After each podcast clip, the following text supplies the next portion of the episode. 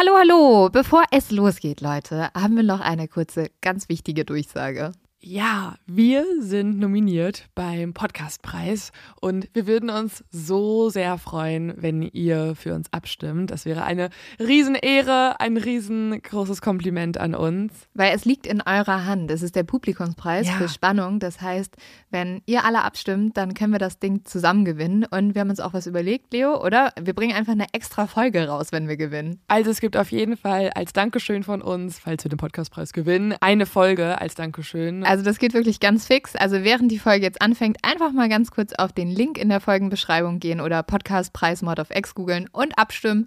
Dankeschön! Dauert nur wenige Sekunden und man muss sich auch nicht registrieren. Und jetzt geht's los mit der Folge.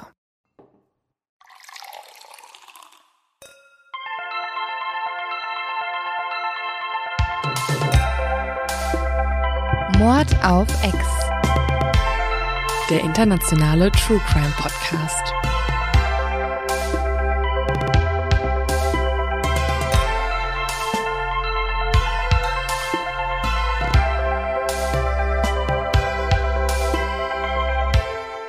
Hallo und herzlich willkommen zu einer neuen Folge Mord of X. Hallo. Mit der wieder erhalten und hörbar gesünderen Lynn Schütze Hallo. und mir, Leonie Bartsch.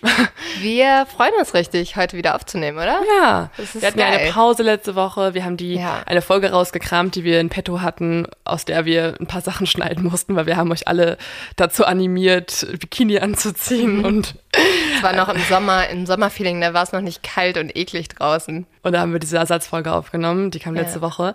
Ähm, aber wir sind wieder da und Lynn, du hörst dich auf jeden Fall gesünder an und ich bin froh, wieder mit dir sprechen zu können. Ja, ist immer noch ein bisschen nervig, aber ich glaube, das hört man gar nicht mehr und ich, ich, ich, ich, oh, ich habe einfach keinen Bock mehr. So eine Erkältung ist super nervig und dann ist auch noch eine Erkältung super nervig, wenn Corona-Zeit ist und du ma- machst jeden Tag gefühlt 10.000 Tests und alle Leute sind trotzdem so, Also ich habe angefangen, dir auch nicht mehr so richtig zu glauben, dass du ähm, ein negatives Ergebnis hast. was?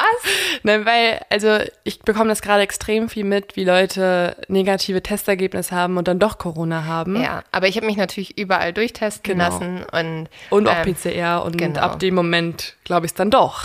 Ähm, und ein Grund, warum das auch so wichtig war, ist, dass wir morgen auf eine große Reise gehen. Mhm. Und ich hatte richtig Angst, dass das irgendwie flach fällt, aber wir planen das einfach auch schon mega lange. Leute, ich glaube, ihr könnt vielleicht erraten, wohin wir fahren werden. Mhm. Äh, wir waren da schon ganz schön oft. Wir sind durchgehend in Gedanken, tr trotzdem noch dort. Ja. Und äh, ja, es geht morgen wieder nach Babenhausen. Weil dort in der Nähe gibt es einen Prozess gegen einen Whistleblower, einen ehemaligen Polizisten damals aus Babenhausen, der sich dazu geäußert hat, ähm, dass er glaubt, dass dort ganz schön viel schiefgelaufen ist. Und äh, dieser Mann wird jetzt einfach wegen Geheimnisverrats verklagt. Es, dem drohen Ja. mehrere Jahre Haft. Also es gibt viele verschiedene Strafmöglichkeiten, die am Ende, die am Ende alle nicht cool wären. Also Ja. von hin, von äh, finanzieller Strafe hin Ich zu glaub, eigentlich- tatsächlich halt der Höchststrafe. Ja, halt eigentlich wollen sie ihm nur, passiert. also ich glaube, die wollen, dass er nicht mehr darüber spricht, was damals passiert ist. Genau, ja. Und da wir eh schon die ganzen letzten Monate quasi remote weiter recherchiert haben und tatsächlich echt ein paar neue Hinweise bekommen haben, über die wir euch natürlich nicht in diesem Podcast ausführlich berichten, sondern in die Nachbarn, gibt's eh schon tausend Gründe, wieder nach Babenhausen zu fahren. Aber dieser Grund ist wahrscheinlich ist der, der dringendste und der, also für mich schockierendste. Wir wollen ähm, uns dass halt Leute, also wie offensichtlich kann da gerade was schieflaufen, wenn man sich äußert, dass man ein schlechtes Gefühl hatte damals und dann wirst du auch noch verklagt wegen Geheimnisverrats. Wie offensichtlich ist es, dass jemand Schiss hat, dass was rauskommt? Ja, also es ist krass. Ich glaube, sie wollten ihn auch einschüchtern. Man hat ja auch gehört, dass bei ihm eine Durchsuchung stattgefunden hat äh, im Frühjahr, wo irgendwie ganze Einsatzkräfte sein Haus gestürmt haben. Ich glaube, das ist eine schöne Einschüchterungsmaßnahme gewesen. Und gerade deshalb haben wir gesagt, das gucken wir uns doch mal genauer an, was da passiert. Ja. Aber ähm, falls ihr jetzt gerade schon fünf Minuten zuhört und Und keine Ahnung, Genau, und neu beim Mord of X seid und ihr habt habt noch nie von Andreas Daso gehört oder von einem Whistleblower im Fall Andreas Daso oder von Strafverteidiger Strate, dann ähm, müsst ihr mal kurz den Podcast wechseln. Und zwar gibt es noch eine weitere Reihe von uns, die heißt Die Nachbarn, wo wir investigativ geschaut haben, was eigentlich in einem Dorf, beziehungsweise Dorf ist es gar nicht, in einer Stadt, kleinen Stadt, in einer kleinen Stadt in Hessen passiert ist, in Babenhausen, wo nämlich eine Nachbarsfamilie ermordet wurde, beziehungsweise versucht wurde zu ermorden. Ja, also ähm, dazu, wie ihr merkt, wir sind immer noch dran. Äh, es folgt auch mehr. Jetzt geht's weiter mit dem ganz normalen Podcast Mord auf X und äh, dazu natürlich auch mit dem Zu dumm zum Verbrechen. Mhm.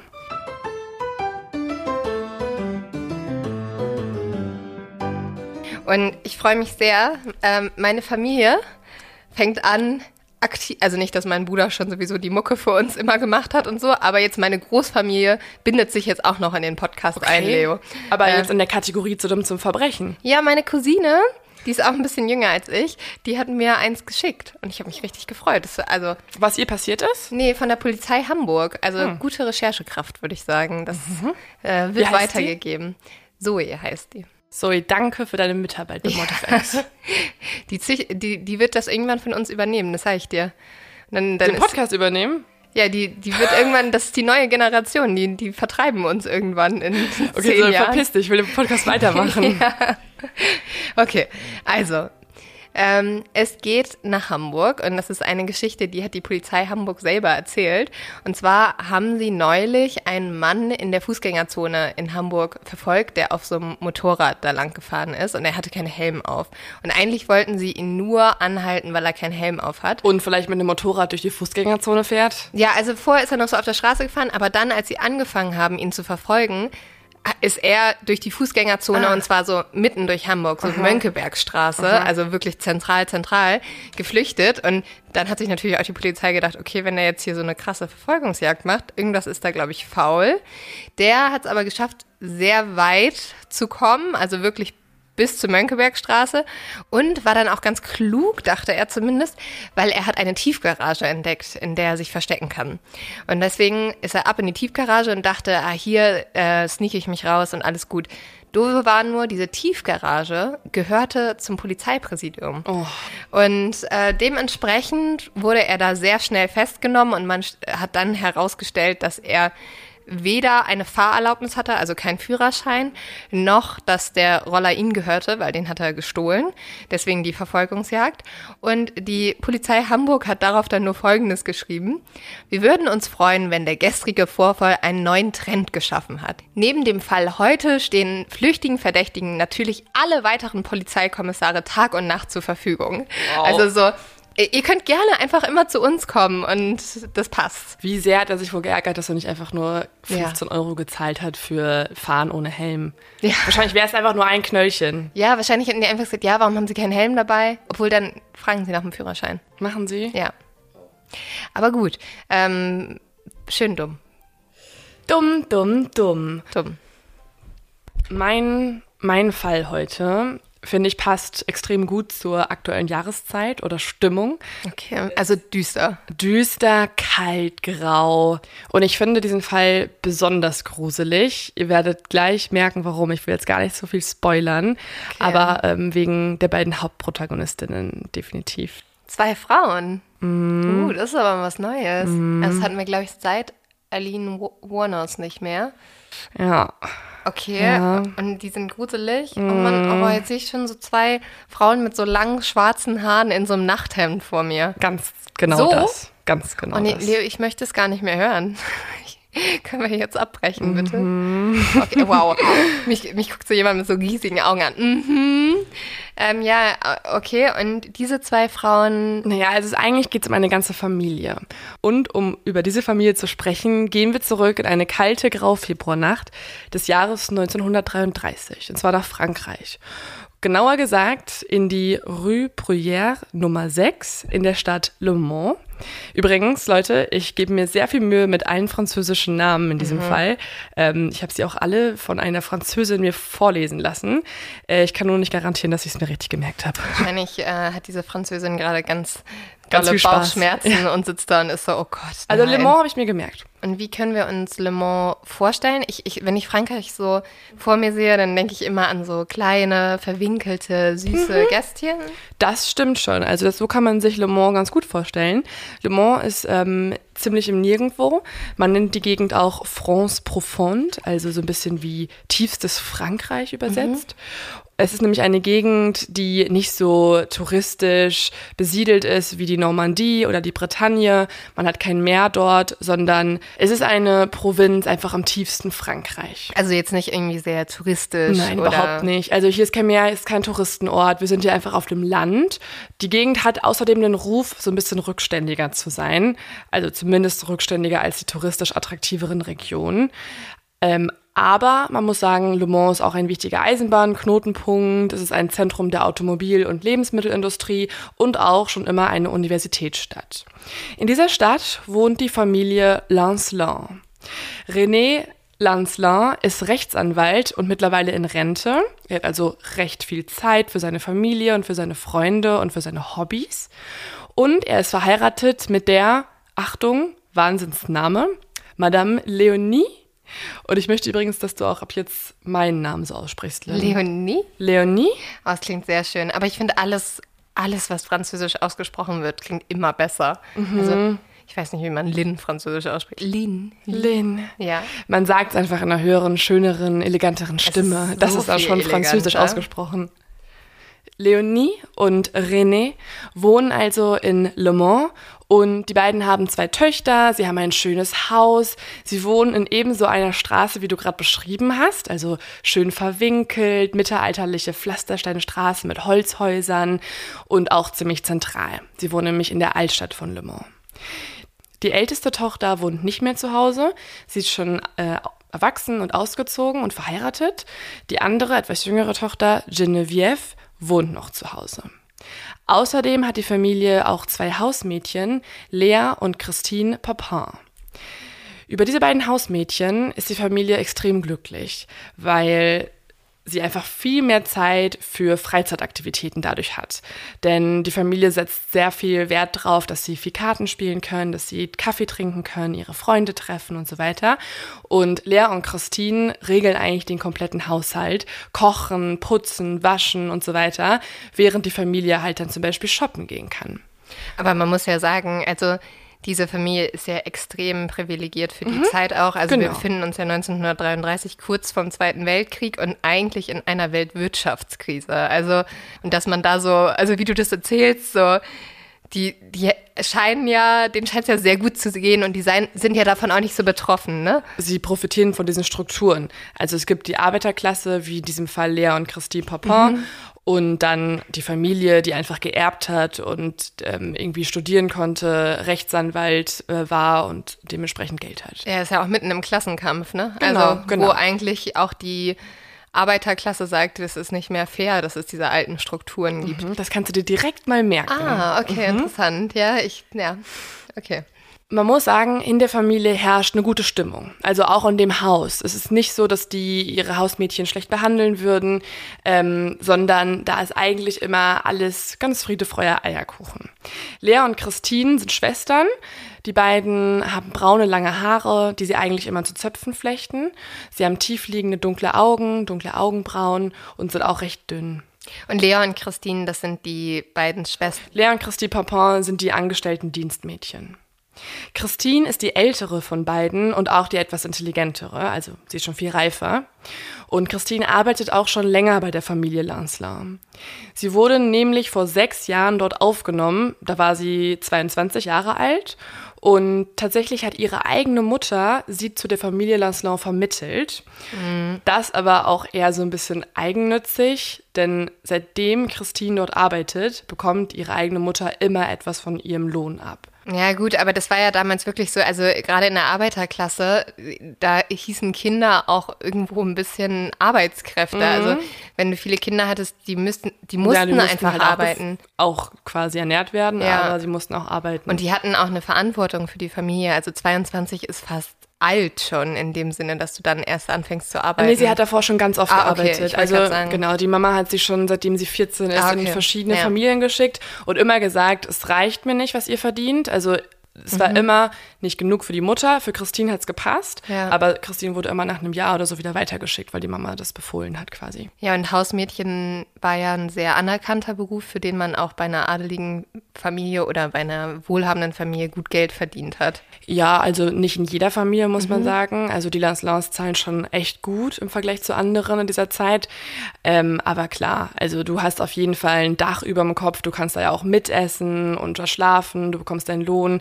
Es ist halt kein schlechtes Leben für die Arbeiterklasse. Und wenn du jetzt sagst, Friede, Freude, Eierkuchen, weil man damals auch so viel, da gab es ja auch viele Berichte, dass zum Beispiel Hausmädchen total schlecht behandelt wurden, aber die wurden jetzt nicht geschlagen oder sowas. Nee, also es ist, da komme ich auch gleich nochmal zu, es ist schon so, dass ähm, man ganz stark vermieden hat, in dieser Zeit eine Kommunikation herzustellen zwischen den Klassen.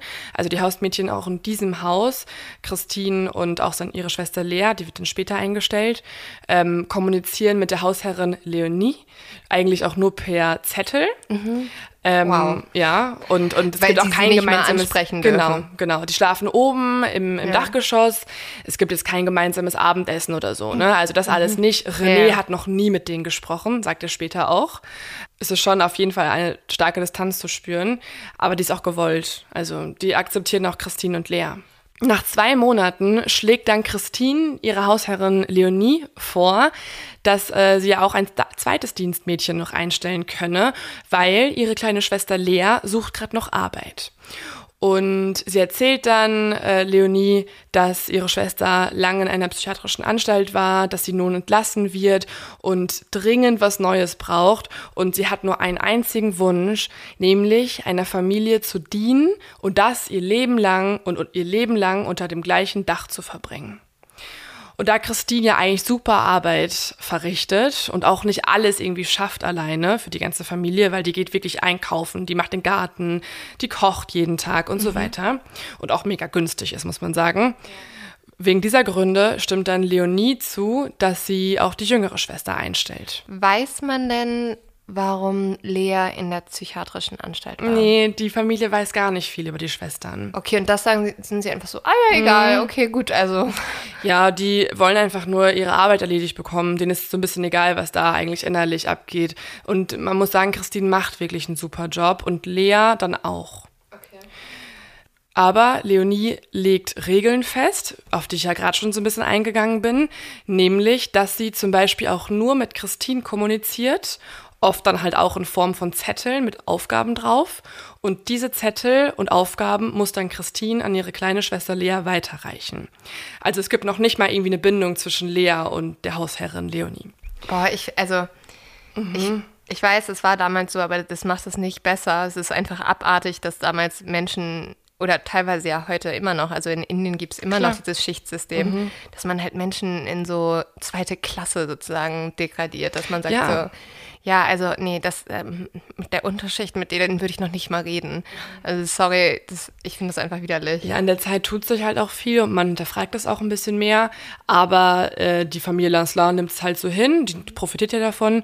Und Lea und Christine und ihre Mutter, ihre Mutter profitiert ja auch tatsächlich davon. Also die bekommt jetzt nicht nur Lohn von ihrer Tochter Christine ab, sondern auch von Ja. Lea. Und es gibt noch eine ältere Schwester. Na gut, die müssen sich halt auch fügen, ne? Also die wo- wollen, ja, es macht das Und deswegen werden diese extremen äh, Hierarchien zwischen Aristokraten und Unterschicht eigentlich auch überhaupt nicht hinterfragt, also in vielen Haushalten zumindest nicht. Die Schwestern erweisen sich auch als Riesenhilfe, denn sie arbeiten wirklich oft stundenlang, teilweise bis in die Nacht hinein. Sie putzen, sie waschen, sie bügeln, kochen, kaufen ein, sie erledigen irgendwelche Besorgungen und sie können sogar auch kleine Reparaturen verrichten. Also eigentlich schmeißen sie den kompletten Haushalt. Genau. Tatsächlich erkrankt Leonie dann auch kurze Zeit, nachdem die Mädchen dort angefangen haben, an einer Depression. Man merkt das auch, also sie verhält sich dann anders gegenüber den Dienstmädchen. Sie wird nämlich zunehmend misstrauischer, ähm, kontrolliert auch die Arbeit dann ganz extrem. Manchmal geht sie sogar mit so weißen Handschuhen, die sie sich anzieht, durchs Haus und fährt dann mit den Handschuhen über die Möbel, um zu gucken, ob noch irgendwo Staub drauf ist. Oder sie schickt zum Beispiel ihre Tochter Genevieve vor und die soll dann die Soße holen auf Löffeln, die Christine vorher zubereitet hat. Um die zu testen, Mhm. oder wie? Und dann testet sie die selber, also Leonie, und schreibt dann quasi Noten auf Blätter und lässt dann diese Blatt Papiere wieder zurück von ihrer Tochter zu Christine bringen. Anstatt einfach in die Küche zu gehen und zu sagen, bisschen mehr Salz bitte. Also das ist ja auch einfach eine Form von noch mehr jemanden unter einzustellen. Also wenn man, wenn man noch nicht mal sagt, ah, könntest du da ein bisschen Klar. mehr Salz reinmachen, sondern du Ja, ja. sagst, Ähm, also Note 6, ungenügend, weil es ist mir nicht, ich hätte das besser gemacht. Ja, ja, sie ist sich zu gut, um mit ihnen überhaupt zu sprechen. Ja. Dann. Die Mädchen werden zwar nicht wahnsinnig gut bezahlt, muss man auch sagen, aber, habe ich auch vorhin schon erwähnt, es ist definitiv mehr als in anderen Haushalten und deswegen beschließen auch Christine und Lea, dass sie dort ihr Leben lang wohnen bleiben möchten. Und auch ihre Mutter beschließt das. Also alle sind sehr happy quasi im Hause Papa. Oh, aber das ist doch auch kein Leben. Naja, sie sind halt grundsätzlich zufrieden, denn wenn man sich mal Lea und Christine genauer anschaut, dann merkt man, dass sie eigentlich auch gar keinen anderen Wunsch haben. Denn allen in ihrem Umfeld fällt auf, dass sie sich extrem isolieren vom Rest und das gewollt. Also sie gehen tatsächlich nie raus. Sie haben ja das Geld, sie haben nämlich auch über Jahre hin schon angespart, aber sie gehen nie ins Kino, ins Theater, ins Café oder so und das dürften sie eigentlich nach der Arbeit oder am Wochenende. Sie geben auch nichts aus, also sie kaufen sich irgendwie keine, keine Lebensmittel. Das Einzige, für das sie Geld ausgeben, ist ihre Sonntagskleidung, weil da gehen die beiden in die Kirche. Ah, das heißt, sie sind sehr gläubig, beide? Das war's aber. Also ansonsten sind sie eigentlich immer nur in ihrem Dachgeschosszimmer und reden auch nur zu zweit. Also sie haben keinen Kontakt außerhalb dieser Familie. Und auch zur Familie haben sie eigentlich keinen Kontakt. Das heißt, unterm Strich redet Lea mit Christine und Christine redet mit Lea und das war's. Und auch in der Kirche sitzen sie nur auf der Bank und schweigen und dann gehen sie wieder zurück. Oh, das finde ich irgendwie schon gruselig. Aber auch nur, weil ich weiß, dass es eine True Crime-Geschichte ist, sonst fände ich es extrem traurig. Ja, also weil sie werden halt immer ähnlicher. Sie sehen sich auch extrem ähnlich. Sie ziehen sich die gleichen Kleider an. Sie flechten sich so ähnliche Zöpfe, die sie sich hochstecken. Und das ist eigentlich schon fast so ein, so ein Zwillingspaar, obwohl sie gar nicht gleich alt sind. Über die Vergangenheit der beiden weiß die Familie Lasler, wie ich ja schon gesagt habe, recht wenig. Das Einzige, was sie wirklich wissen, ist, dass es da diese Mutter gibt. Zu der haben die beiden auch ab und zu mal Kontakt. Ähm, aber auch nicht so einen herzlichen Kontakt, fällt Leonie auf. Und irgendwann kommt es Leonie auch ein bisschen komisch vor, dass sie immer so viel Geld an die Mutter abgibt, obwohl die ja wirklich gar nichts dafür tut und auch nur manchmal vorbeikommt, um das Geld einzusammeln und dann wieder fährt. Und deswegen entscheidet sie selber, dass sie die Zahlung stoppen möchte. Und jetzt verändert sich etwas ganz extrem in dieser Familie, denn ab diesem Zeitpunkt an sind Christine und Lea ihr plötzlich extrem dankbar. Weil die jetzt, also das heißt, Leonie zahlt jetzt nicht mehr der Mutter Mhm. der beiden Schwestern das Geld, sondern sie zahlt denen das direkt. Genau, die Okay. 100 Prozent. Und nicht mehr diesen Anteil noch an die leibliche Mutter. Tatsächlich empfinden Christine und Lea diese, dieses Verhalten von Leonie, dass sie die Zahlungen gestoppt hat, als eine Riesengeste der Zuneigung zu ihnen. Und für sie ist jetzt so ein bisschen dieses Verhältnis Arbeitnehmer-Arbeitgeber gebrochen. Und es hat so große Wirkung sogar auf sie, dass sie ab jetzt den Kontakt zu ihrer eigenen Mutter vollständig abbrechen. Ja, vielleicht hatten sie ja vor den Kontakt auch hauptsächlich nur, weil dort das Geld herkam. Genau, ne? hatten sie auch nur. Also es war ein- kein guter Kontakt und sie haben den auch schon eh angefragt zu hinterfragen. Aber wo jetzt auch noch Leonie quasi eingegriffen hat, beschließen sie, dass sie gar keinen Kontakt mehr haben möchten. Und sie fangen sogar an, ihre leibliche Mutter nur noch diese Frau zu nennen und stattdessen zu Leonie Mama zu sagen. Was auch ein bisschen komisch ist. Ja, vor allem, also an sich kann ich es natürlich verstehen, dass wenn deine Mutter dich selber nicht gut behandelt hat und du auch eine Frau hast, mit der du sehr viel, also Leonie sieht die ja jeden Tag, ne? Und sie wohnt ja auch da, aber es scheint ja nicht so, als hätte Leonie die Schwestern vor extrem gut und auch liebevoll behandelt. Also sie hat ja per neu- Zettel also mit denen genau. kommuniziert. Für die Zeit absolut normal, muss man sagen. Auch ganz wichtig für den Fall. Also es war keine schlechte Behandlung. Aber auch keine, wo du dir am Ende vorstellen kannst, Mama zu sagen.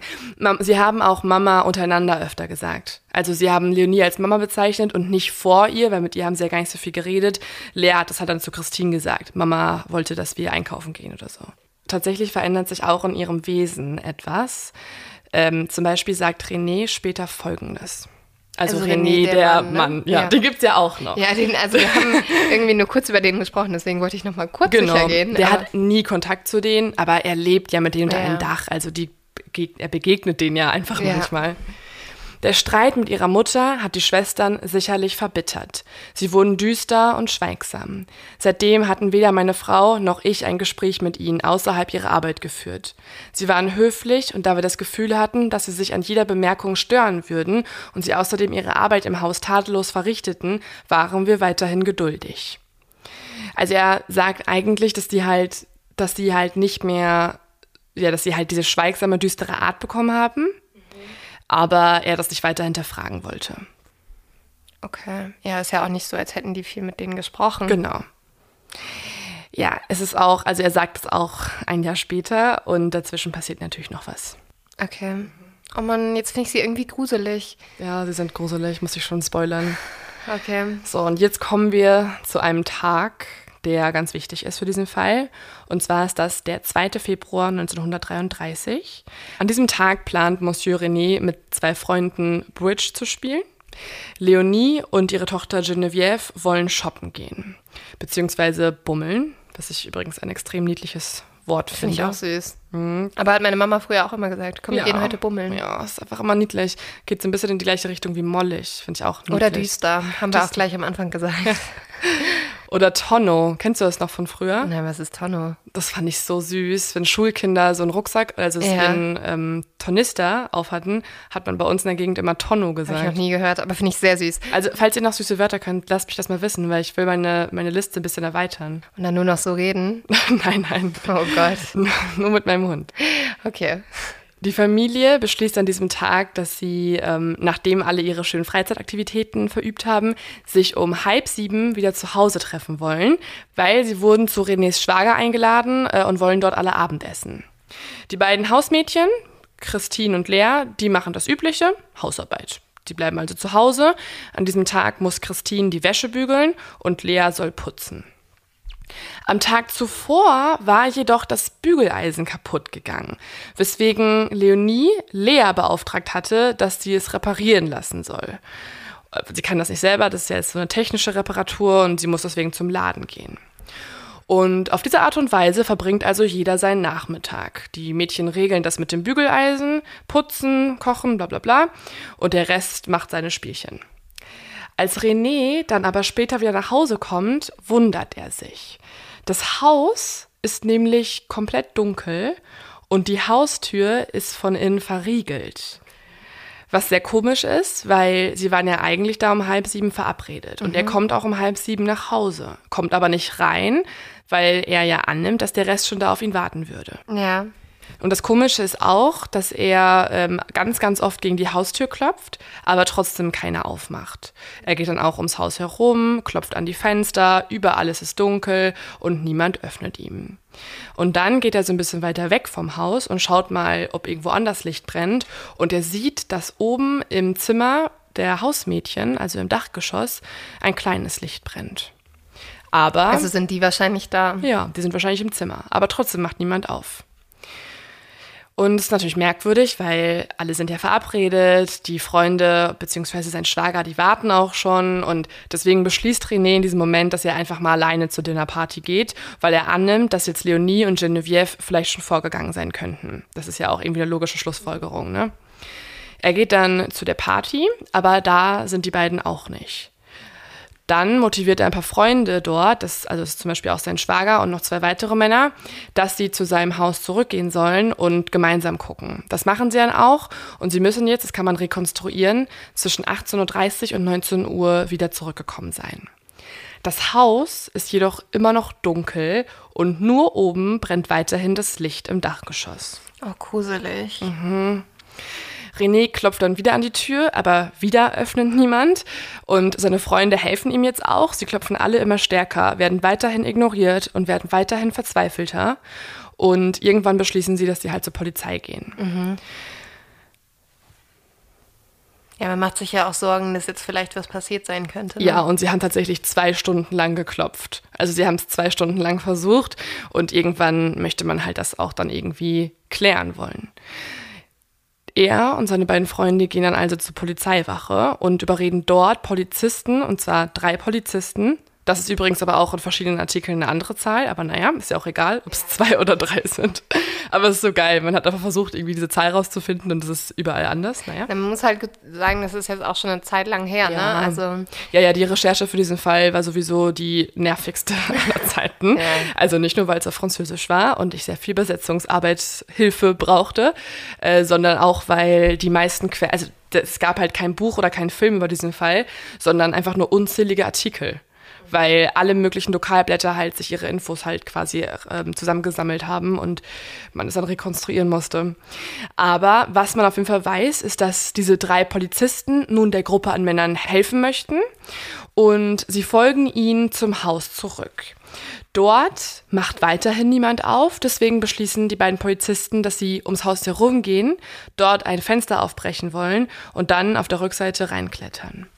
Das machen sie dann auch und, und gehen dann auch durch den Garten und durchs Fenster ins Haus rein. Und innen drin ist es dann wie erwartet weiterhin stockdüster. Plötzlich erkennen sie aber, dass etwas auf der Treppe liegt. Und je näher sie zur Treppe hingehen, desto panischer werden sie und desto schrecklicher wird dieser Anblick vor ihren Augen. Denn sie erkennen zwei Schatten auf dem Boden vor der Tür. Und als sie genauer hinsehen, erkennen sie dann auch, dass es zwei Frauenleichen sind. Und es ist wirklich absolut grausam, wie diese verstümmelt wurden. Es ist einmal Madame Leonie und dann natürlich neben ihr ihre Tochter Geneviève. Beide sind blutig, zerkratzt, ähm, die Beine wurden ihnen aufgeschlitzt. Oh Gott. Man kann auch rekonstruieren, dass man das auf sie mit einem schweren Gegenstand geschlagen wurde, wahrscheinlich mit einem Hammer weil ihre Körper eigentlich nicht mehr, ja, also ihre Körper sind komplett deformiert. Und man kann auch rekonstruieren, dass auf sie mit einem Messer eingestochen wurde. Also ganz viel Wut. Ganz viel Wut und einfach ein absolutes Massaker. Der Gerichtsmediziner sagt später, dass es wie ein blutiger Brei war, was oh. er vorgefunden hat. Aber dann, dann war das ja auch eine komplette Übertötung. Also, ja. dass nicht nur noch auf die Leichen eingestochen wurde, weil man äh, die, die tatsächlich die Menschen töten wollte, sondern man ist auch nach dem Tod, hat man sie noch weiter zerstümmelt, mhm. um halt irgendwie ja. die Person vielleicht auch auszulöschen aus den mhm. Gedanken. Also einfach ein schrecklicher Anblick. Außerdem wurden Genevieve einige Kleidungsstücke entfernt, das kann man auch sehen. Und äh, sie finden auch recht schnell eine Tatwaffe, nämlich das Messer. Das liegt quasi unter der Leiche von Leonie. Auf der Treppe dann wiederum finden sie einen zerbrochenen Krug. Auch dieser ist blutverschmiert und deswegen also die zweite Tatwaffe. Und jetzt kommt das wohl grausamste. Beide Leichen besitzen keine Augen mehr. Oh Gott. Mhm. Und man kann auch sehen, dass ihnen die Augen mit bloßen Händen rausgetrennt wurden. Warum? Weil die Augäpfel und das Gesicht halt dementsprechend blutverschmiert Na, sind. Nein, warum also, macht man sowas? ja, ja, keine also, Ahnung. Grausam. Grausam. Okay, wie im Wahn gefühlt. Also mhm. dann, das ist ja auch eine große Überwindung, dass du jemanden die Augen mhm. rausreißt. Das alles sieht natürlich auch René, der kommt gar nicht mehr klar auf sein Leben. Er ist in absoluter Schockstarre. Klar. Und er hat natürlich jetzt erstmal die Vermutung, dass irgendwer, ein Mörder, bei ihm zu Hause eingebrochen ist, mhm. über die Familie hergefallen ist und dass er vielleicht sich ja sogar noch im Haus aufhalten könnte. Weil man hat ja auch keine Spuren gesehen, dass er irgendwie das Haus verlassen hat oder so. Ne? Also es gibt ja kein mhm. zerbrochenes Fenster, wo man schon eingestiegen und ausgestiegen wäre. Außerdem brennt ja auch oben Licht. Ja. Zu diesem Zeitpunkt nehmen auch die Polizisten an, dass sie jetzt gleich zwei weitere Leichen finden werden, und zwar die von Lea und Christine, weil wenn man schon die ganze ja. Familie ermordet, warum solltest du zwei Dienstmädchen halt überlassen? Die Polizisten und René gehen die Treppe hoch und dann sieht René plötzlich oben etwas auf der Treppe etwas, das ihm entgegenblickt. Nein. Doch, Nein. Ganz oben, ja. Oh Gott. Das ist wirklich so das Ah. Schlimmste, was es gibt. Ganz oben auf der ersten Treppenstufe guckt ihn etwas helles Weißes entgegen, denn er Ah. ist direkt auf ein Auge zugelaufen. Das da liegt, oder wie? Also Ja. eins von den rausgenommenen Augen. Ja, die liegen einfach oben auf der Treppenstufe. Wieso liegen denn da die Augen? Weiß ich nicht. Und er ist direkt darauf hinzugelaufen. Da liegen die Augen. Und er dachte zuerst, also ich dachte auch zuerst, irgendjemand guckt ihn an, aber es sind die, ja, es sind die Augen. Jemand guckt ihn ja auch an. aber es ist- ist ja nichts mehr an den Augen dran. Oder? Nein. Also, also okay. Es sind nur die Augen. Ich weiß nicht, ob es besser wäre, wenn noch was dran wäre. Nein, aber oh, es ist einfach okay. Okay, ja. Mhm. Und wo sind jetzt die beiden, also wo sind Lea und Christine? Ja. Sie kommen halt oben an und genau vorm Zimmer der Dienstmädchen halten sie dann auch an und möchten eigentlich ins Zimmer rein, aber es ist wieder abgeschlossen. Also ruft die Polizei diesmal einen Schlosser. Das hätten sie vielleicht auch schon eher machen können, aber jetzt denken sie sich, okay, scheiß drauf, wir brechen hier nicht mehr ein. Wir rufen jetzt einen Schlosser und dieser kommt dann auch recht schnell und bricht dann die Tür zum Zimmer auf. Und dann sieht die Gruppe an Polizisten und René etwas, was sie nicht erwartet haben.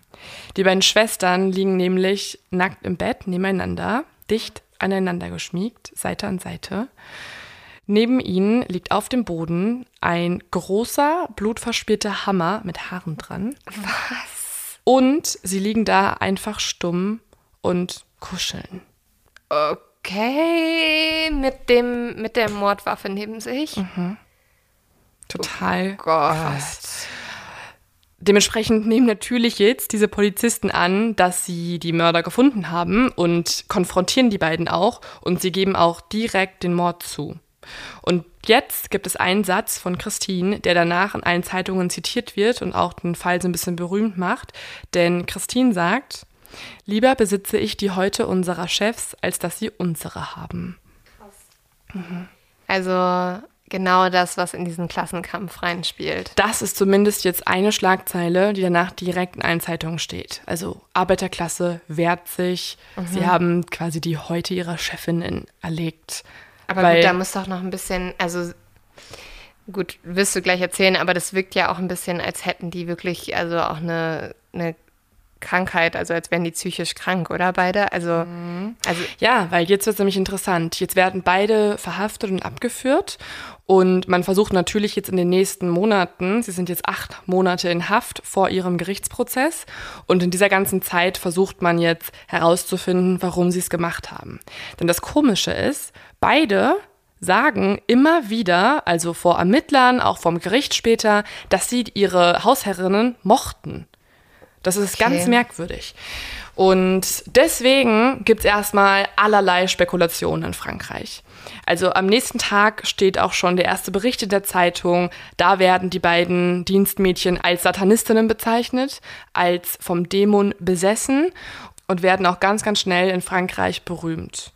Außerdem gibt es auch eine Journalistin, die zu dieser Zeit schon für den New Yorker schreibt und deswegen schwappt der Fall quasi auch schon rüber bis nach Amerika und auch dort hat man Angst davor, dass die Arbeiterklasse sich rächen könnte, weil Lea und Christine stehen ja jetzt quasi für die für den Widerstand der Arbeiterklasse.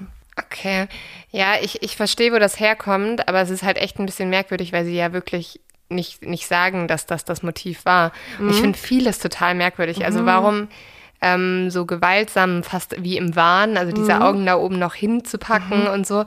Und dann ist ja auch immer noch ein bisschen merkwürdig, dass die beiden nackt nebeneinander im Bett Voll. lag. War da irgendwie Inzest? auch? Oder war es einfach nur, weil sie sich irgendwie ausge... Ja, okay. Das versuchen Ah. wir jetzt noch einmal zurückzustellen, Ja. beziehungsweise das ist genau die Fragestellung, mit der sich jetzt gerade auch die Polizei beschäftigt. Mhm. Also diese große Frage, was ist wirklich passiert und warum? Mhm. Waren es die beiden überhaupt, weißt du, oder behaupten die es einfach gerade? Ja. Waren es beide? War es nur eine? Hat sie eine die andere gezwungen? Warum haben die es gemacht? Oder hat Leonie nie angefangen? Diese ganzen Fragen existieren.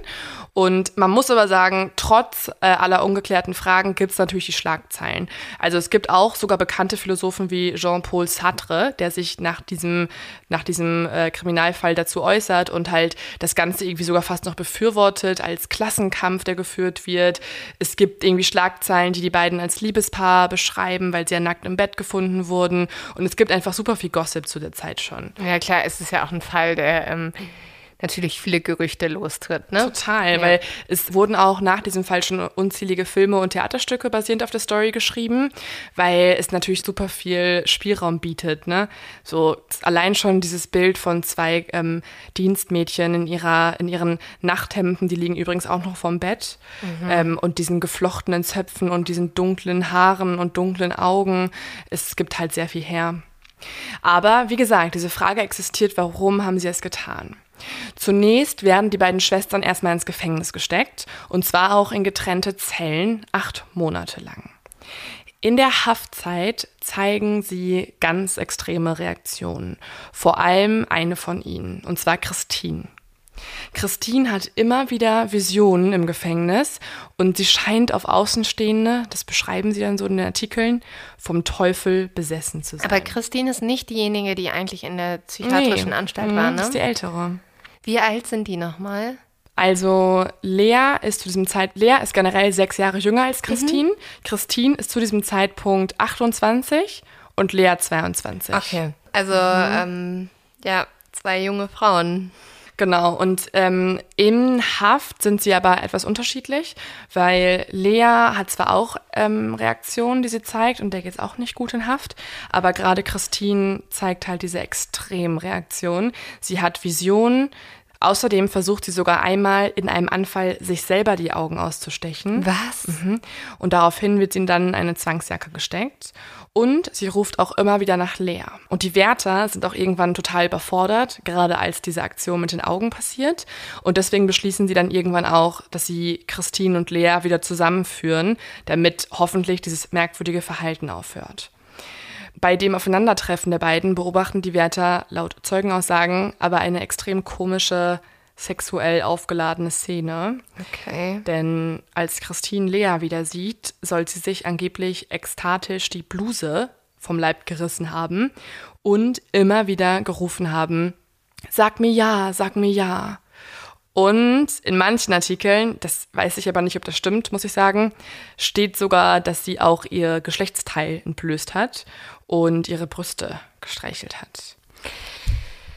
Okay, wow, das ähm, klingt super wahnsinnig. Mhm. Ich bin irgendwie bei dieser sexuellen Sache, ich weiß auch nicht, wie viel dazu gedichtet genau, wurde von den halt Wärtern halt, und genau, so, ne? Genau. Weil das irgendwie dann zu dieser auch Rolle der Frau, die sie ihr vielleicht, also sie. Ja, so irre Frau, incestuöse Frau. Ja, genau. Mhm. Aber ja, es ist aber, was aber äh, definitiv in den Akten festgehalten wurde, ist, dass auf jeden Fall irgendeine komische Beziehung mhm. zwischen den beiden existiert hat.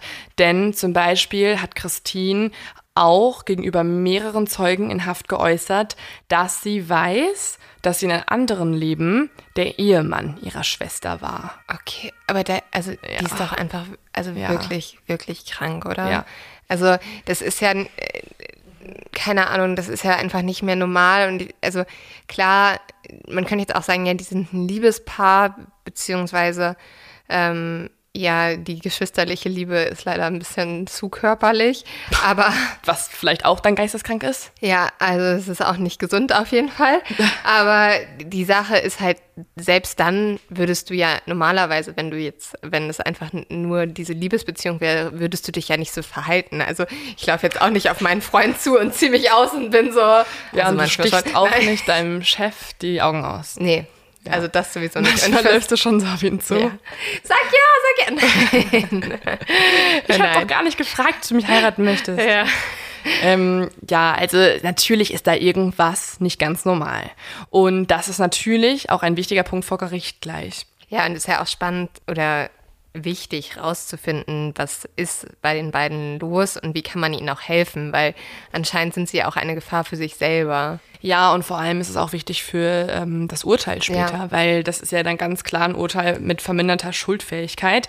Aber wie gesagt, das ähm, dauert erstmal eine Zeit, also acht Monate lang sind die beiden in Haft.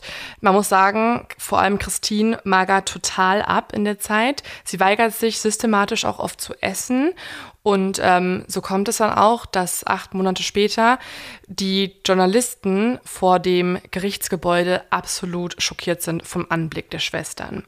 Weil in all diesen Monaten hat sich ja in der Bevölkerung dieses Bild verbreitet von den beiden, was sie so als Bestien beschreibt, mhm. als ähm, Mörderfrauen, Horrordienstmädchen.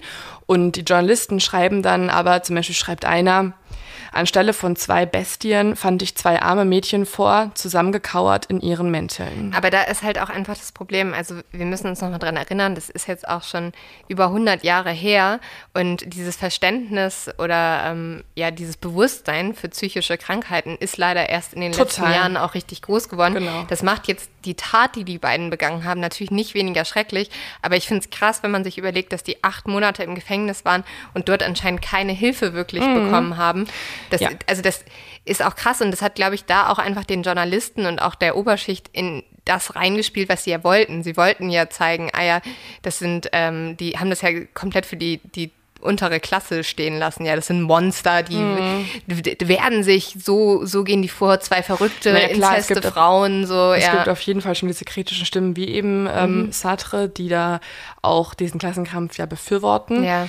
Aber ähm, man hat einfach sich auf jeden Fall was anderes gedacht. Also die waren einfach krank. Die waren ja jetzt nicht, die wollten, die haben das ja nicht aus der Motivation wahrscheinlich rausgemacht, dass sie jetzt sagen, ah, wir machen das als Revolution gegen genau. die Oberschicht. Aber ähm, das ist vielleicht ein ganz guter Übergang, weil wir wissen ja noch gar nicht, was genau passiert ist. Und deswegen kommen wir einmal zum Tag des 2. Februars noch zurück. Denn im Gerichtssaal und in dem Prozess kann man ganz klar rekonstruieren, wie die Tat eigentlich ablief. Und zwar sind Leonie und Geneviève hier shoppen gegangen an dem Tag und während ihrer Abwesenheit ging das Bügeleisen nochmal kaputt, obwohl ein Elektriker es eigentlich ja an einem Tag vorher schon repariert hatte. Dadurch entsteht dann ein Stromausfall und deswegen hat René das Haus ja auch später komplett dunkel vorgefunden. Das war nicht, weil die Mädchen das ganze Licht irgendwie ausgemacht haben, sondern weil das Licht einfach generell nicht mehr ging. Auch schon Geneviève und Leonie kommen in ein vollkommen dunkles Haus zurück um halb sechs, also eine Stunde eher, bevor auch dann René zurückkommt. Christine informiert daraufhin Leonie über die Fehlfunktion des Bügeleisens und daraufhin, so erzählt das Christine, bricht ein Streit aus, in dem Leonie total intensiv mit dem Mädchen schimpft und, so sagt Christine an anderer Stelle, auch handgreiflich wurde. Christine stützt sich daraufhin auf die beiden Hausherrinnen, und hat vor allem ein Ziel, nach dem sie die ganze Zeit greift, und zwar nach ihren Augen. Dann ruft sie Lea rüber, dass auch diese anfangen soll, die Augen auszureißen. Christine bekommt dann Genevieve zu fassen, reißt mit ihren bloßen Händen die Augen aus und schmeißt sie dann auf die Treppe. Aber das heißt, die haben ja noch gelebt. Ja, die haben die ganze Zeit gelebt. Oh mein Gott. Dann ruft sie Lea zu, dass sie ein Messer holen soll und einen Hammer. Das macht Lea dann auch. Und mit diesen beiden Waffen und diesem Krug, den sie noch finden, auf der Treppe, schlagen und treten die Schwestern dann auf die beiden Opfer ein und prügeln sie zu Tode. Mhm. Dann schlitzen sie ihnen noch die Beine auf und die Arme. Und dann berichten beide Schwestern, haben sie folgenden Satz gesagt. Okay, ich versuche es auf Französisch. Hm. En voilà du propre. Ein schöner Anblick. Danach kuschelten sie sich dann zusammen ins Bett. Und aus den Schilderungen von Lea und Christine geht ziemlich klar hervor, dass Christine die meiste Zeit die Führung übernommen hat. Sie hat nämlich zum Beispiel auch am Anfang schon gesagt, je vais les massacre, ich werde sie massakrieren. Und sie gibt auch noch viel ausführlicher vor, was sie getan hat. Und das würde ich jetzt einmal in ihren eigenen Worten zitieren. Ich stützte mich auf Fräulein Geneviève Lancelin und riss ihr die Augen aus. Währenddessen stützte sich meine Schwester Lea auf Madame Lancelin und riss ihr wiederum die Augen aus. Als wir das getan hatten, lagen sie nur noch auf der Stelle. Dann eilte ich in die Küche, um noch einen Hammer und ein Küchenmesser zu holen. Mit diesen beiden Werkzeugen machten meine Schwester und ich uns über unsere beiden Herrinnen her. Wir schlugen ihn mit dem Hammer auf den Kopf und schlitzten ihn mit dem Messer den Körper und die Beine auf. Wir schlugen auch mit einem kleinen Zinnkrug auf sie ein, der auf einem kleinen Tisch auf dem Treppenabsatz stand, und wir wechselten mehrmals die Instrumente dabei. Ich reichte meiner Schwester den Hammer und sie mir das Messer. Mit dem Zinnkrug haben wir das gleiche gemacht. Die Opfer begannen irgendwann zu heulen, aber ich kann mich nicht erinnern, dass sie etwas gesagt Oh hätten. Gott, das ist so, so schrecklich. Es ist so schrecklich. Und also mir tun einfach diese, diese beiden Opfer so schrecklich leid. Also es ist, es ist so grauenhaft, was die erleiden mussten. Das, das kann man sich ja Ja, und die, vor allen Dingen ist ja immer noch diese Frage da, warum, ne? Also Ja, warum? Und auch, also ich habe ja vorhin schon gesagt, klar, man muss jetzt wirklich auch bedenken, dass diese, diese zwei Schwestern auch krank waren, aber es ist trotzdem der absolute Albtraum, den diese Familie erleiden musste. Und das, ist, wirklich wie aus einem Mhm. Horrorfilm. Ja, komplett, komplett. und auch die, also Und sie haben Nachthemden auch- an dabei. und dann auch noch, ich, ich, ich weiß nicht, für mich ist ja eine der schlimmsten Vorstellungen, dass du nicht nur stirbst, sondern dass neben dir noch jemand stirbt, den du so doll liebst. Ja. Und das dann, das passiert nicht nur dir, sondern das passiert auch noch deiner Tochter. Vor allen Dingen von zwei Frauen, denen du eigentlich vertraut Ja. hast, ne? die mit dir unter einem Dach geschlafen haben, denen du Geld zahlst und, und du hast sie schon seit sechs Jahren jeden Tag gesehen. Boah, es ist so schrecklich. Und das Merkwürdige ist auch, beide Schwestern wissen selbst nicht, warum sie das getan haben. Und beide beteuern auch, dass ihre Chefs, Zitat, gute Chefs gewesen seien und dass sie ihnen wirklich nichts vorwerfen können.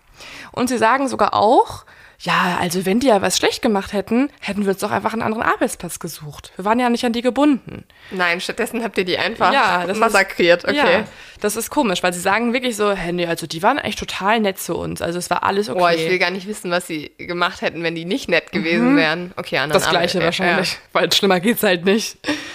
Dann tritt im Gerichtsprozess aber der Bürgermeister von Le Mans in den Zeugenstand und der erzählt von einem ganz schön merkwürdigen Treffen mit den beiden. Und zwar seien Christine und Lea eines Tages zu ihm hingekommen, als die Lancelants gerade im Urlaub waren. Christine hat gesprochen, Lea war nur stillschweigend neben ihr. Christine hat erzählt, dass sie sich schon sehr, sehr lange von ihren Hausherrinnen verfolgt fühlt und sie und Lea müssten sich nun endlich emanzipieren und dürften auf gar keinen Fall in die Enge getrieben werden. Das Komische ist aber, dass sie das auch total manisch erzählen, also überhaupt nicht ähm, stringent. Manchmal beschuldigt Christine irgendwie Leonie, dann wieder Genevieve, dann wieder niemanden. Also sie wirkt schon sehr wir. Und deswegen ähm, erklärt der Bürgermeister sie auch für wahnsinnig in dem Moment. Und tatsächlich ähm, greift Christine auch ihn irgendwann an und sagt, dass er auch mit drin steckt. Aber das heißt, der Bürgermeister erklärt sie eigentlich auch für verrückt, oder wie? Genau, er nimmt es einfach nicht ernst. Also er meldet nichts und er macht sich keine Gedanken, wie man ihnen helfen könnte oder so. Und er meldet zum Beispiel auch nichts an Lancelance, was wahrscheinlich viel verändert hätte, weil sie Ja. wissen, dass ihre Hausmädchen sich halt verfolgt fühlen von Okay. ihm, was ja offensichtlich halt einfach ein Symptom ist von beispielsweise sowas wie wahnhaften Vorstellungen und Oder Schizophrenie. Schizophrenie, ja. Das Problem ist tatsächlich halt wirklich diese Zeit, darüber haben wir ja gerade schon viel geredet. 1933 war jetzt keine Zeit, in der psychische Krankheiten weitestgehend erforscht sind oder irgendwie auch vor Gericht großartig mit ins Urteil einfließen. Es gibt zwar schon das Konzept der verminderten Schuldfähigkeit, aber das wird bei den beiden Mädchen noch nicht mal wirklich in Betracht gezogen, was auch total absurd ist, Okay. weil wie offensichtlich nicht schuldfähig kannst du sein. Ähm, aber es wird nicht in Betracht gezogen, weil sie sich ja nach der Tat ganz normal ins Bett gelegt haben, alles säuberlich aufgereiht haben und auch noch diesen Vorfall erinnern. Es Okay, zwar- normal würde ich das nicht nennen, genau, was es sie ist auch danach nicht, gemacht äh, haben. Überhaupt, überhaupt gar nicht, aber es gibt zwar die Vorstellung von Demenz, aber Mhm. sie können sich erinnern und erzählen und wissen auch, dass es falsch war, aber ja, deswegen sind sie halt nicht dement und auch nicht schuldfähig vermindert. Ja, ich glaube, das Problem ist halt, dass ähm, es lange gedauert hat und wie gesagt, wir sind da ja immer noch in der Entwicklung, dass Menschen, also diese, dieses Wort Wahnsinn ist ja total negativ konnotiert. Ja. Also, dass du nicht sagst, das ist jemand, ähm, der ist krank, dem muss man helfen, der hat schreckliche Taten begangen, aber ähm, weil er sich selber nicht helfen kann, sondern die wurden halt angesehen als, wie du schon gesagt hast, also als Monster und als Leute, die Ja. man, die nicht lebens fähig Voll. sein sollten, weil sie sich so verhalten. Äh, in vielen Artikeln steht auch Irrenanstalt, dass mhm. sie äh, vorher in der Irrenanstalt war und danach und irre sind und wir und wahnsinnig und das sind ja auch alles Adjektive mit extrem negativen Konnotationen und die halt ihre ja einfach die Tatsache gar nicht richtig richtig greifen, was da passiert ist. Ähm, Tatsächlich ändert dann auch Christine nochmal mitten im Prozess ihr Geständnis. Sie sagt nämlich, dass sie die einzige Verantwortliche ist und dass Lea gar nicht mitgemacht hat und ähm, gar nicht an diesem Morden beteiligt war, sondern nur Christine quasi also beide Morde durchgeführt hat, was ja natürlich auch gedeutet werden kann, sie schützt halt ihre Schwester, denn Lea hat vorher schon das Gegenteil gesagt. Lea hat vorher schon gesagt, ich habe mitgemacht, auch wenn Christine was anderes sagt. Trotzdem fließt Christines letztes Geständnis mit ins Urteil ein. Und so wird am 29. September 1933 nach nur 40 Minuten Beratung, also eine extrem kurze Zeit für ein Urteil eines Doppelmordes, das Urteil verkündet. Christine Papin nimmt es außerdem kniend entgegen, also extrem reumütig. Christine wird wegen Doppelmordes zu Tode verurteilt. Lea Papin wird wegen Beihilfe zum Mord zu zehn Jahren Zwangsarbeit und dann nochmal 20 Jahre Berufsverbot verurteilt. Ähm, was eine extrem unterschiedliche Verurteilung ist. Ähm, ich, ich bin total sprachlos über dieses Urteil. Also einmal ja, klar, da gab es noch die Todesstrafe, aber da wurde ja anscheinend überhaupt keine Rücksicht genommen auf ihren psychischen Zustand. Und dann eigentlich finde ich noch heftiger Leas Strafe. Also mhm. da, was an dieser Strafe soll die Gesellschaft und sie selbst schützen. Mhm. Also, dass sie einfach zehn Jahre Zwangsarbeit macht, wo ja. sie ja anscheinend, da wird eher null geholfen. Und vor allem und danach, dann, Berufsverbot nein. ist so, ja, also als Hausmädchen könnte es passieren, dass du nochmal so eine Tat begehst, aber wenn du dann anstelle vom Hausmädchen einfach nur Postbotin bist, ist alles gut. Naja, und wenn du ihr halt einfach keine Unterstützung zur Seite stellst, dann musst du dich auch nicht wundern, wenn die in zehn Jahren genau die gleiche Tat wieder begehen wird. Genau, ja. Und einfach an die Nachbarn, weil sie sich einfach verfolgt fühlt von den Nachbarn oder ja, so. Das ist ja total, also da wurde ja anscheinend ja einfach alles ignoriert, was vor am Prozess erzählt wurde. Es gibt auch echt kritische Stimmen danach, auch in der Bevölkerung und, und in den Medien. Und deswegen wird auch tatsächlich Christins Urteil ein Jahr später umgewandelt von der Todesstrafe weg hin zur lebenslangen Freiheitsstrafe. Man hat nämlich begriffen, dass es halt irgendwie doch halt diese psychische Krankheit gab und es zu hart ist, äh, zwei noch sehr junge Mädchen zum Tode zu verurteilen. Aber sie kriegen, sie kriegen keinen äh, Beistand -mm. in irgendeiner Art und Weise, also einen Psychiater, den mm sie äh, zur Seite kriegen oder so. Nee, also tatsächlich wird es nur noch schlimmer, ehrlich gesagt. Also ähm, im Kein Gefängnis, Wunder. Also. Ja, ja. Im Gefängnis ähm, hat Christine vor allem weiterhin extreme Halluzinationen. Sie hat Gedächtnisverlust, ähm, kann sich an ein paar Geschichten nicht mehr erinnern. Sie ähm, nutzt eine sehr unverständliche Sprache, teilweise gar keine Sprache mehr. Sie neigt zu Selbstverstümmelung und zu mystischen Wahnvorstellungen. Also extreme Zeichen einer Schizophrenie mhm. teilweise, vor allem die unverständliche Sprache und die Wahnvorstellungen. Und außerdem versinkt sie auch mit der Zeit hin in Depressionen. Sie weigert sich systematisch zu essen, liegt teilweise auf dem Boden, unbeweglich und stumm und wird dann im Jahr 1934 doch aus dem Gefängnis rausgeholt und endlich in eine psychiatrische Anstalt eingewiesen. Dort ist dann auch endlich mal die offizielle Diagnose Schizophrenie.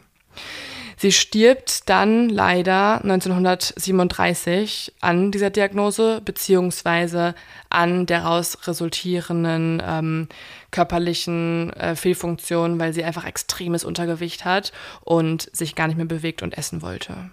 Mittlerweile haben Expertinnen und Beobachter von dem Fall natürlich den wahren Grund gedeutet für diese Morde, denn das war den Gutachtern, Ermittlern damals noch gar nicht so klar, aber es gibt ein ganz explizites Phänomen, eine psychische Krankheit, die genau zu so einer Tat führen kann. Und das nennt sich passenderweise auch noch ein französischer Name, Folie à deux. Oder auch auf Deutsch Wahnsinn zu zweit oder, um es noch wissenschaftlicher zu sagen, induzierte wahnhafte Störung. Das muss passiert sein mit Lea und Christine, denn es erklärt ihr komplettes Handeln, gerade das auch von Christine. Es ist, wie der Name ja schon sagt, eine gemeinsame psychotische Störung, die wie ein Wahn funktioniert. Eine Person, in diesem Fall war das dann Christine, zeigt hierbei stark paranoide Warnsymptome, die von einer anderen Person, die ihr sehr nahe steht, übernommen werden können. Die andere Person kann teilweise gesundheitlich krank, kann teilweise psychisch krank sein oder auch gesund sein. Aber die Grundvoraussetzung der beiden ist eine starke Isolation, bei der die eigentlich ja noch gesunde Person diesen Wahnvorstellungen der anderen Person dauerhaft ausgesetzt ist und sie irgendwann anfängt zu glauben. Ja, natürlich durch so eine Bindung, wie dass die auch noch Schwestern sind, wird es wahrscheinlich verstärkt, ne? Genau, sie, die sind Schwestern, ja. die sind immer zusammen, sie mhm. reden nur zu zweit, in der Kirche schweigen sie, sie wohnen oben in ihrem Zimmer und sie kommunizieren nur per Zettel mit Leonie. Das sind halt, das ist halt der Nährboden für eine induzierte wahnhafte Störung, wenn die eine Person sowas schon hat. Tatsächlich ist es so, das fand ich mega spannend, dass wenn man die eigentlich gesunde Person von der wahnhaften Person trennen würde für einige Tage und Wochen, dass diese Gefühle und Gedanken dann der gesunden Person wieder verschwinden. Okay was halt total krass ist, weil es zeigt halt, dass es einfach nur diese Nähe zur Schwester halt auslöste. Ja. Und also weiß man aber so ein bisschen, woher das bei den beiden kommt? Also gibt es irgendwie einen mhm. Auslöser in der Kindheit oder sowas? Ja, also ich konnte ein bisschen was rausfinden zu ihrer Kindheit, denn ähm, es ist tatsächlich so, dass gerade in der Familie Papon psychische Krankheiten und einfach schwere Schicksale ähm, was total Alltägliches waren und auch den Nährboden quasi für diese Entwicklung gegeben haben.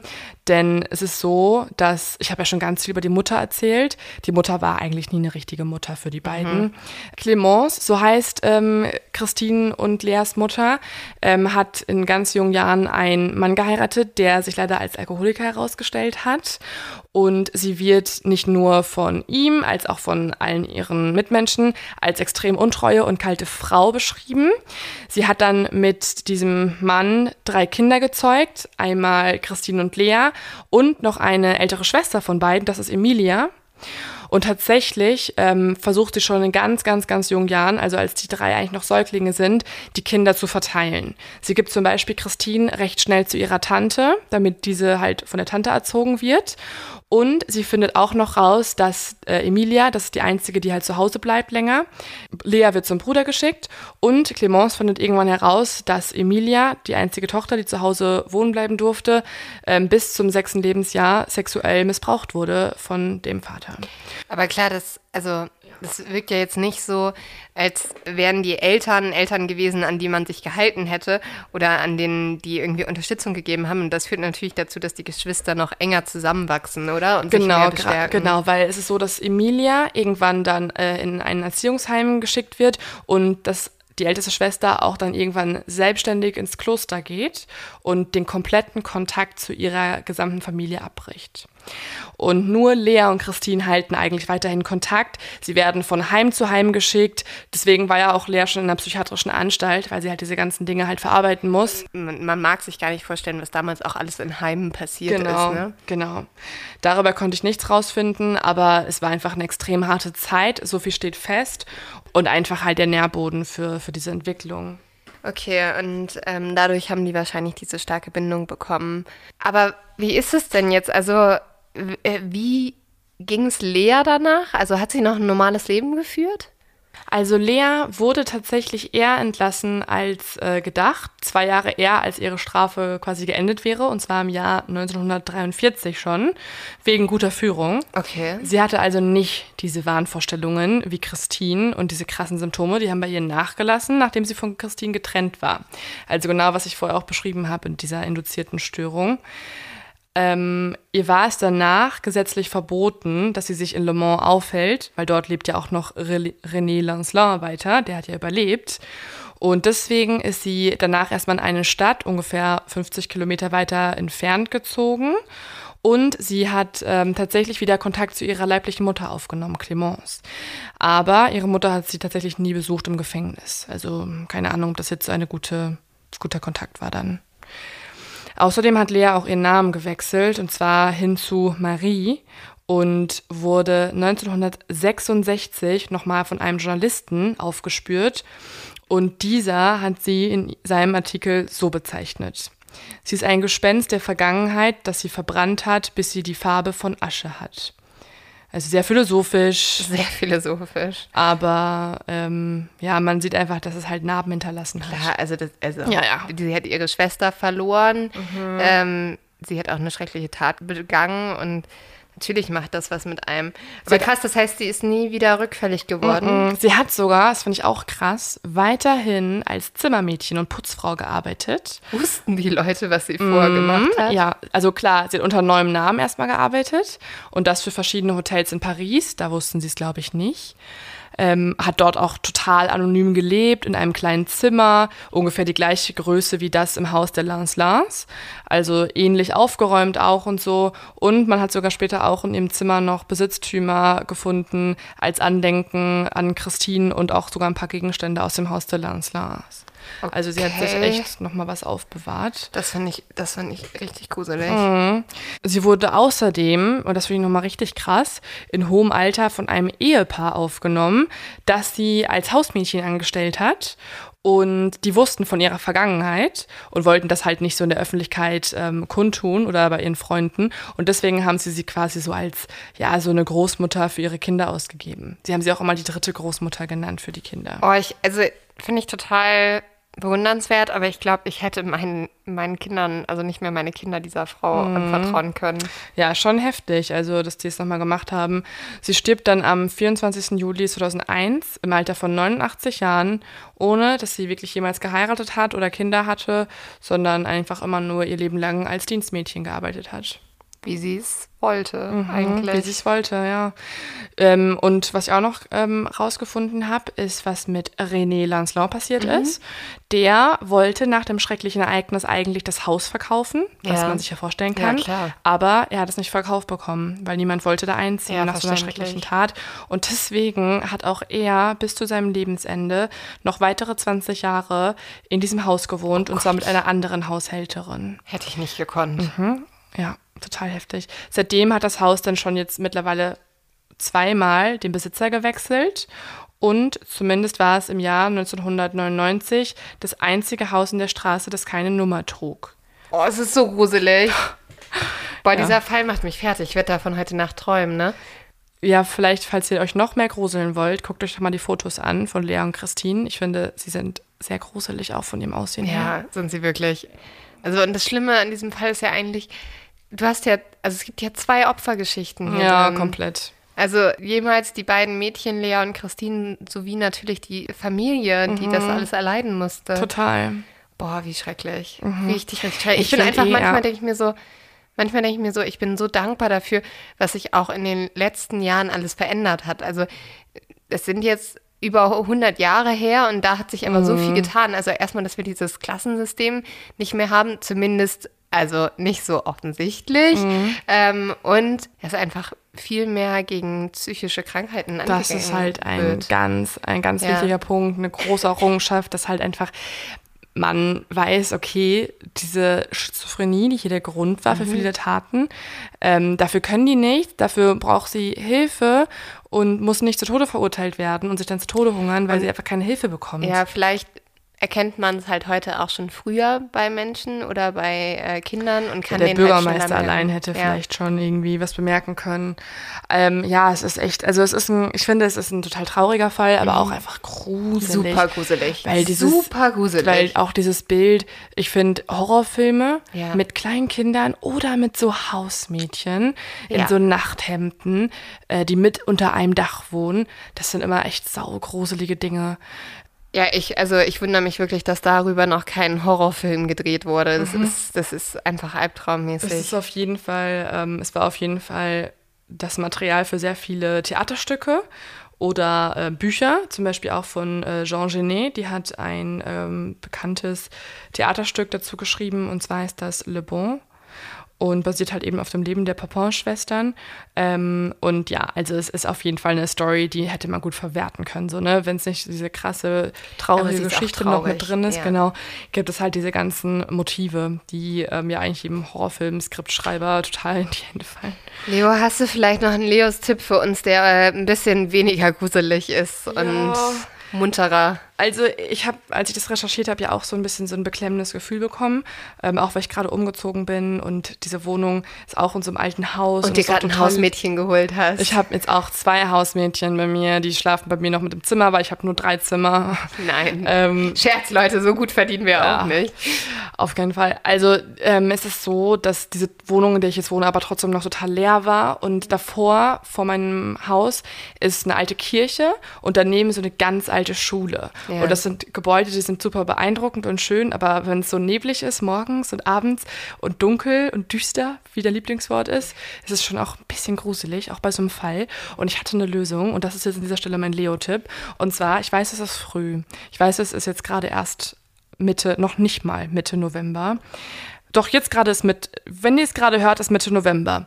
Und ich würde sagen, ab Mitte November ist es okay, sich einen Weihnachtsbaum zu holen und zu schmücken. Leo hat schon einen. Ja, so ein kleiner, hässlicher, dicker Be Weihnachtsbaum. Kennst du nicht diese Geschichte sogar, von einem, von dem hässlichen Weihnachtsbaum, ja, den niemand will? Ich mache das immer. Ich hole mir immer einen, der irgendwie reduziert ist, weil der noch krumm ist und so. Ich finde das dann immer eine gute Voll. Geste. Und ich nehme einen, der im, in Erde ist. Dann hat man länger was davon. Ja, ich wollte auch gerade sagen, ich wollte dieses Jahr mal was Neues ausprobieren und ich wollte mir mal einen Weihnachtsbaum mieten. Ah, ja. Also das kann man auch machen. Ich habe jetzt nur, ich habe nur was in München gesehen, weil wir ja hier wohnen.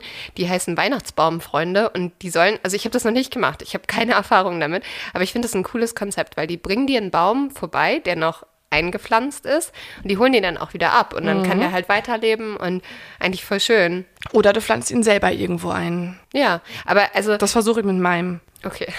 Wo? Hm, vor der Kirche vielleicht. Okay.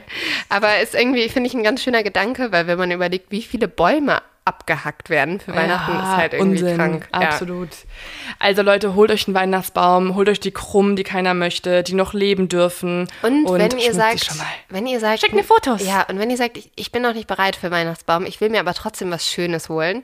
Leute, nächste Woche kommt unser Gin raus.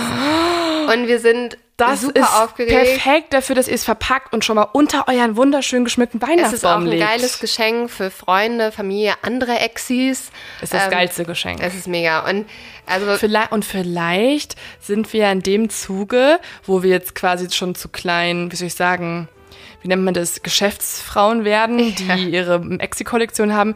Vielleicht ähm, arbeiten wir auch in diesem Zuge an einer erweiterten Merch-Kollektion. Uh, ja. Ja, die dürfen wir nicht vergessen. Ähm, davon erfahrt ihr natürlich hier und auch äh, Aber die auf kommt Instagram. Anfang Dezember. Ja, das dauert, glaube ich, noch ein bisschen. Jetzt erstmal sich den Gin sichern, weil, äh, wichtige Info, ich glaube, das haben wir noch gar nicht gesagt, der ist limitiert. Also, ähm, der kommt ja in so einer besonderen Holzbox raus und so und das haben wir beschlossen, dass wir es limitiert machen. Das heißt, es gibt nur 1000 Stück. 999 gibt's 999, weil einen haben wir uns schon gesichert. Ja.